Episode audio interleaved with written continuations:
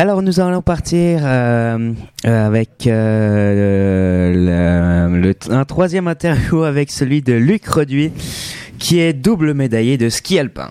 Exact, euh, qui a eu lieu aussi juste après la première manche.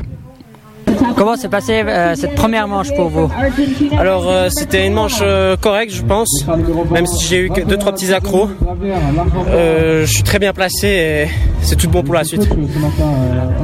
Et comment vous allez partir pour cette euh, deuxième euh, manche cet après-midi Alors je vais avoir les mêmes attitudes qu'en première et euh, je vais je vais tout donner parce que euh, là je, je pense surtout au podium en ce moment.